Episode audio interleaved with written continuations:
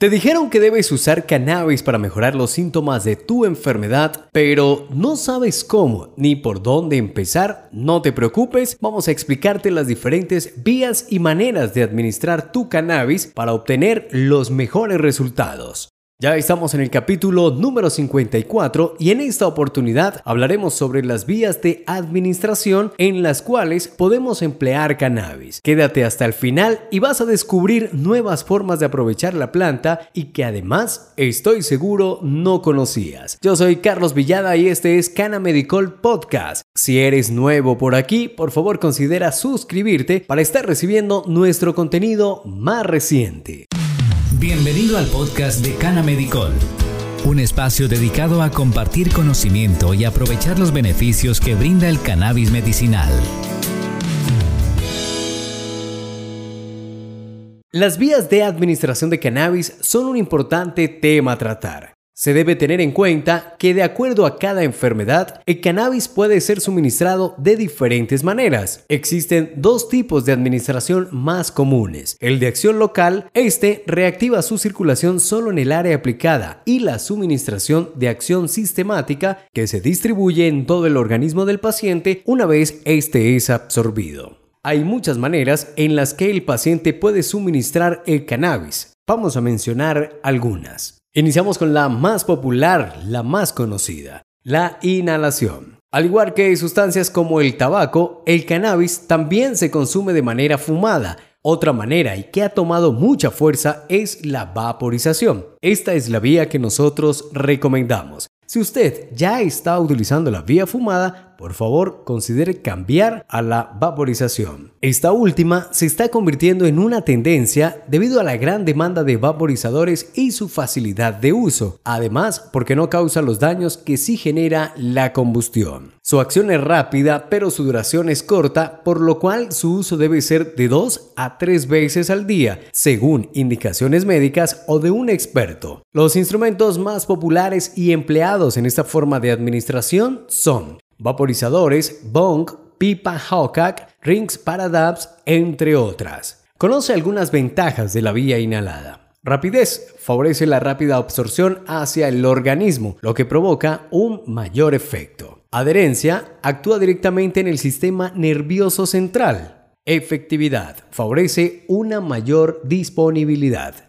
Esta vía es muy difícil de controlar si no se emplean dispositivos y conocimientos adecuados. Hay una gran diferencia entre vaporizar CBN, THC y CBD. Uso oral o sublingual. La vía sublingual es uno de los métodos más empleados en el área medicinal y para pacientes que requieren un efecto más duradero. Por esta vía, el cannabis puede tardar hasta dos horas en producir su efecto máximo, pero tiene una mayor durabilidad en el organismo. Generalmente, se utilizan goteros para dosificar la cantidad que se desea consumir sublingualmente. En este caso, se usa un aceite canábico. El cannabis fortalece los síntomas asociados a la vía sublingual y potencia la eficacia de la aplicación. La mucosa y los capilares son responsables de la absorción lenta y también de lograr un efecto más duradero. En la vía sublingual se puede empezar a notar el efecto en un lapso de 20 a 120 minutos y puede durar entre 6, 8, 10 o 12 horas dependiendo obviamente de cada organismo. Recomendaciones para una correcta dosificación. Utilizar el producto frente a un espejo si se dosifica solo o solicitar a una persona que le apoye con la aplicación. Conocer su dosis correcta.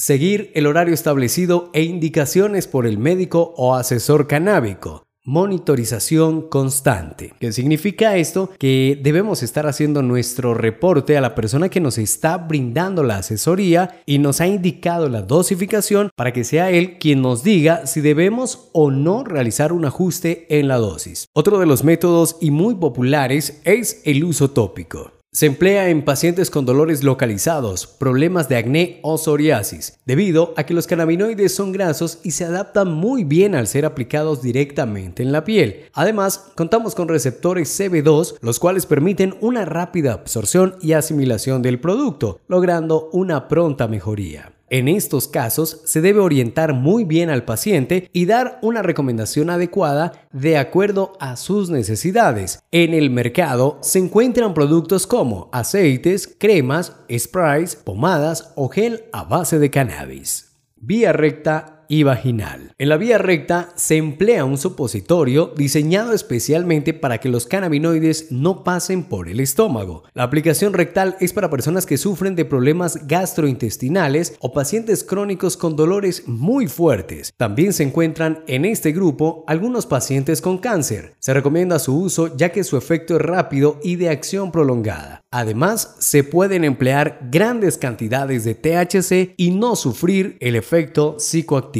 La vía vaginal está diseñada especialmente para mujeres que sufren con excesivos cólicos en sus días de menstruación. Existen tapones a base de aceite de CBD y THC, los cuales ayudan como antiinflamatorios y analgésicos para esos días delicados de la mujer. También se ha empezado a notar un importante uso del cannabis en la estimulación erótica. Algunos productos nos permiten aumentar el placer, un mayor deseo y tener mejores relaciones sexuales con nuestra pareja. En el episodio número 13 hablamos del cannabis y el deseo sexual.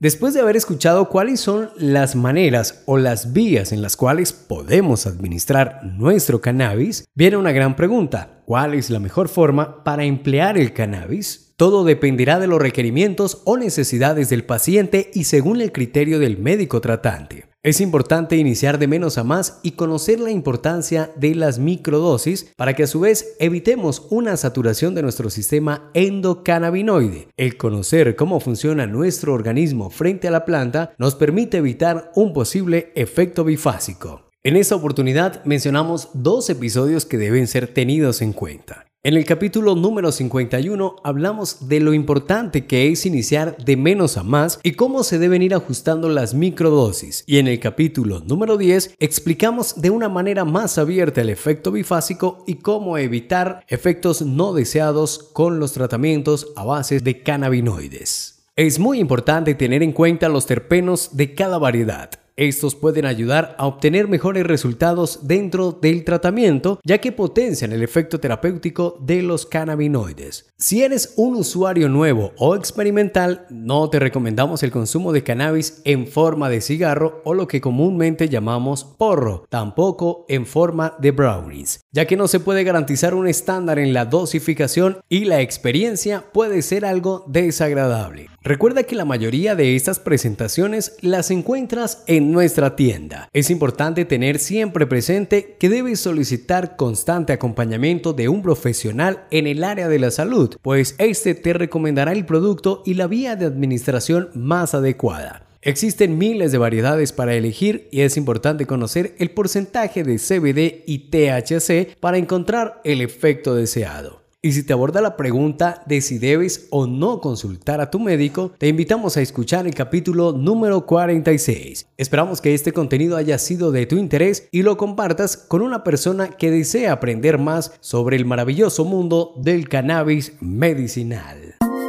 Gracias por escucharnos. Lo invitamos a dejar sus comentarios seguirnos en nuestras redes sociales y visitar nuestra página web canamedicol.com. Hasta un próximo episodio de Canamedicol Podcast.